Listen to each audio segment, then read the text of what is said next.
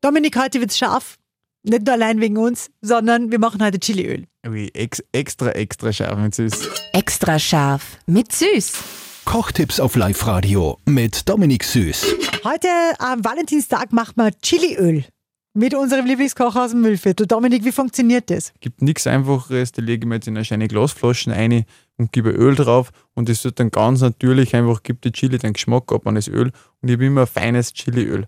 Und wenn ich nachher dann mal wieder ein Chili brauche, dann kann ich sogar die eingelegte nehmen, weil Öl konserviert ja.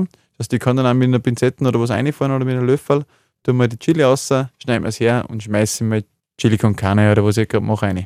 Das ist ja super. So wie zwei Katzen in einem Sack. Sagt man das? Vielleicht zwei Fliegen auf einen Streich oder so. Irgendwie Also, Aber so. geht- du, zwei in eins. bei mir, wir sind ein Katzenfan. Mit Katzen kannst du jedes Sprichwort machen. Also, Extra scharf mit Süß. Perfekt gekocht in einer Küche von Eilmannsberger. Denn am Ende schreibt man Küche mit E.